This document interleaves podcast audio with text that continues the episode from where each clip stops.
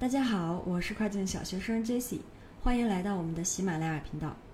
本期节目呢，将跟大家聊一聊关于啊最近的一个热点，就是亚马逊商业保险方面的这个问题。那相信大家最近也都收到了关于亚马逊的通知，就是要求专业销售计划的美国站的第三方卖家，在达到以下任意一种情况的时候呢，需要提供保险证明。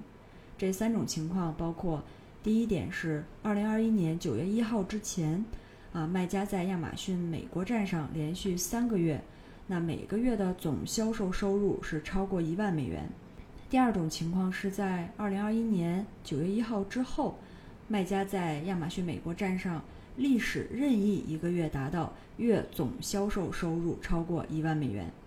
第三种情况呢是，如果亚马逊要求你提供保险证明。即使并不符合啊前面说过的这个，呃超过一万美元的这种要求，仍然是需要提供保险证明的。那说实话，其实我们本身作为亚马逊的卖家，其实以前也没有动力或者说是兴趣去了解这些保险相关的信息。那这次呢，就借着平台的这个要求啊，我们团队也查阅了一下相关的资料，总结了以下四个方面的内容，给大家做一个分享。这四个方面的内容包括：第一点就是我们卖家啊怎么去进行一个投保；第二点是关于保险要符合哪些官方要求，以及我们的一些补充；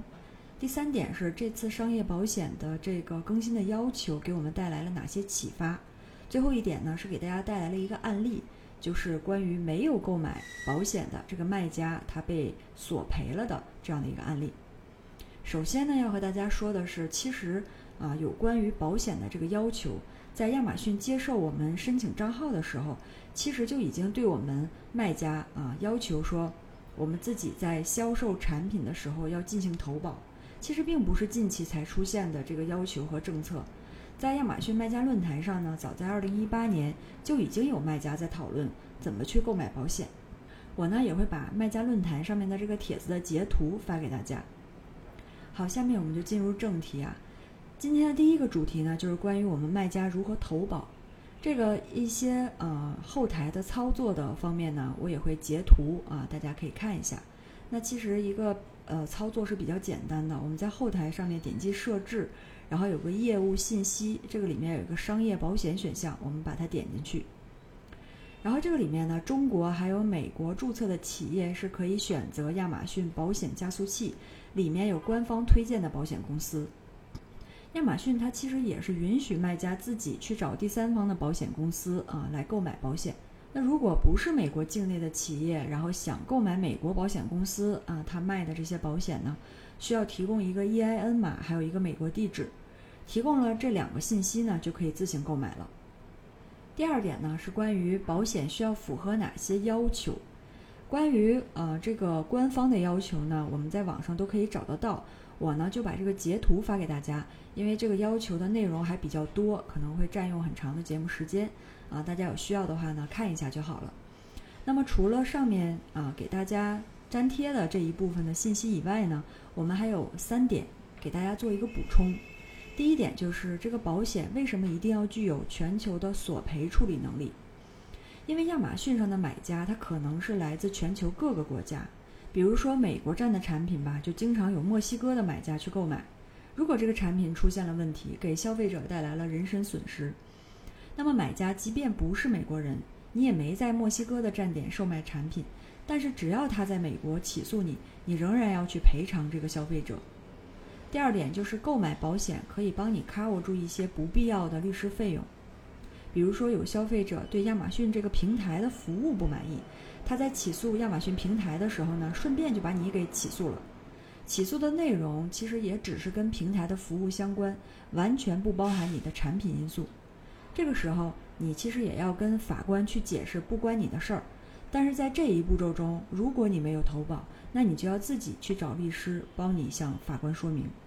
而这些律师的服务费是非常贵的，一般每个小时就要达到五百美金左右。第三个要补充的点呢，就是给大家分享一下比较容易触发诉讼的一些潜在产品，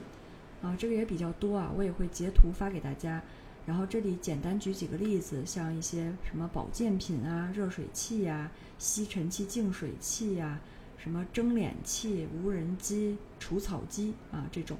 那像这种产品，其实对于新手卖家来讲呢，在选品的时候，其实也要尽量去避免的。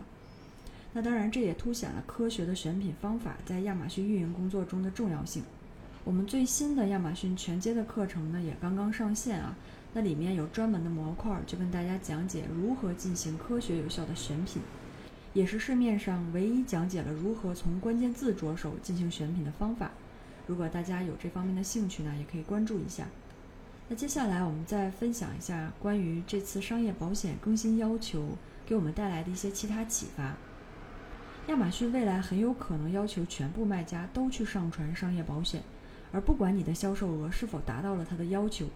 这样的话，最大的影响就在于以下两点。第一点就是一些多账号运营的卖家，他的这个成本肯定会啊提升很高。第二点就是未来准备注册的卖家呀，最好抓紧时间注册。以避免后续亚马逊在注册店铺这个环节就直接增加必须完成商业保险购买的这个要求，然后提升了我们的注册难度。最后呢，给大家分享一个关于没有购买保险的卖家被索赔的一个案例。这个案例的产品呢，就是一个呃有弹力的那种健身用的阻力带，呃，一般安装的话可能会是安装在门上，然后用作一个健身器械。虽然这个卖家做了详细的安装说明，但是有一个买家呢，他还是安装不当，在使用过程中呢，这个产品回弹导致他的眼睛受伤了，然后做了一个手术，视力下降了，没有办法继续他之前的工作，然后这位买家呢就向卖家索赔了三百万美金，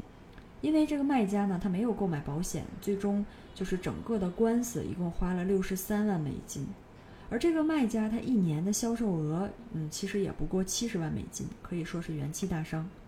那这里的这个案例呢，也是想建议大家，如果说我们的产品有这种类似的危险属性，建议一定要提前购买保险，以防万一。或者说，大家干脆就在选品的初期呢，就规避这样的产品来做。